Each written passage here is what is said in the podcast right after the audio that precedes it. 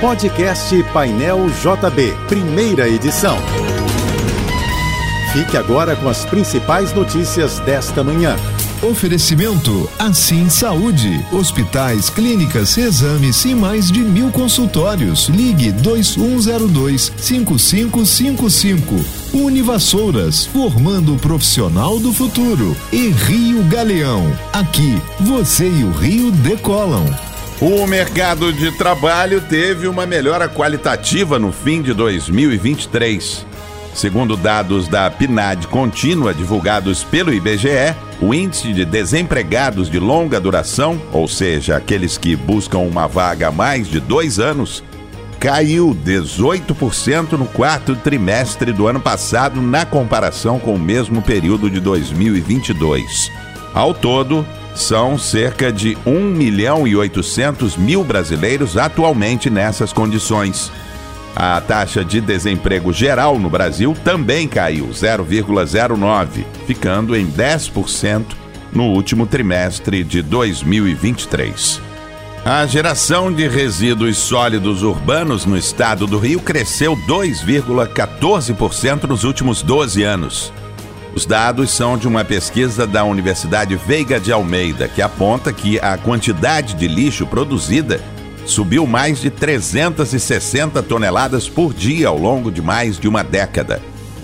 O número equivale a 2,6 maracanãs de resíduos em um ano.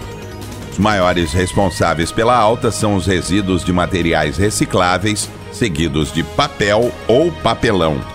A segunda-feira no Rio será de tempo nublado, com previsão de pancadas de chuva isoladas durante todo o dia, segundo o Instituto Nacional de Meteorologia. A máxima de hoje deve ficar nos 30 graus. O Ministério da Justiça afirmou que não há previsão para a captura dos dois presos que fugiram da Penitenciária Federal de Mossoró. A declaração foi dada pelo ministro da pasta, Ricardo Lewandowski. As buscas já entram no sexto dia e envolvem centenas de agentes das forças de segurança, além do uso de helicópteros, drones, cães farejadores e outros equipamentos. O ministro declarou que a complexidade do terreno coberto por mata e em uma zona rural e extensa tem dificultado as operações. Lewandowski também pontuou que as causas das fugas estão sendo investigadas e não é possível concluir ainda se houve alguma ajuda aos detentos. As franquias foram um bom negócio em 2023. Segundo dados divulgados pela Associação Brasileira de Franchising, o faturamento do setor ultrapassou os 240 bilhões e 500 milhões de reais no ano passado, uma alta de 13,8% na comparação com 2022.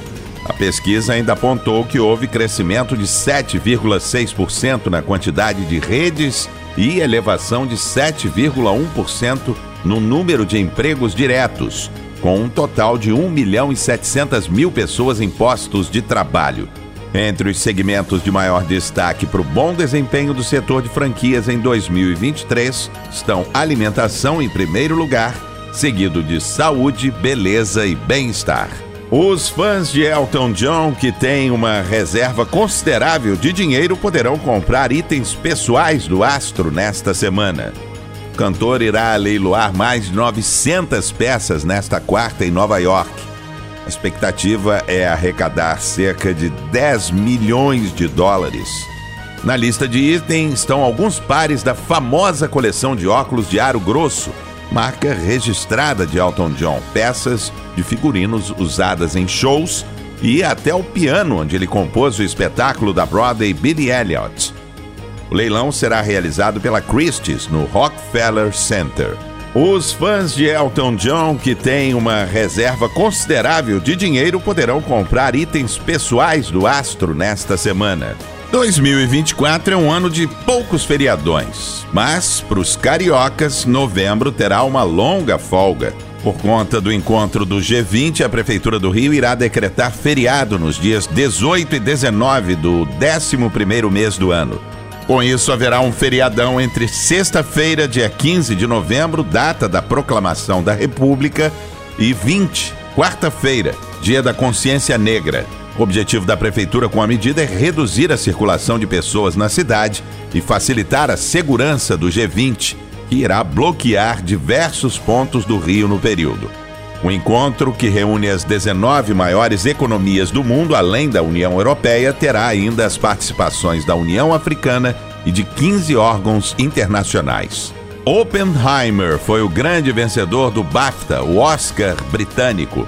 O longa levou sete prêmios, incluindo os de melhor filme, melhor ator para Cillian Murphy, melhor ator coadjuvante para Robert Downey Jr.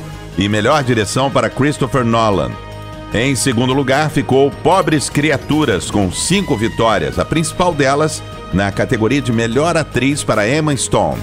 O filme Zona de Interesse também foi destaque, com três premiações. A praia de Ipanema foi eleita a segunda melhor do planeta. A lista foi publicada pelo Lonely Planet, um dos guias de viagens mais respeitados do setor no livro Melhores Praias 100 das mais incríveis do mundo. De acordo com a publicação, a praia de Ipanema ficou com a vice-liderança do ranking pelo extraordinário pôr do sol e pela bem definida divisão por tribos da faixa de areia. A líder da lista foi a praia australiana de Pass, em Byron Bay, classificada como um paraíso para os surfistas. Você ouviu o podcast Painel JB, primeira edição.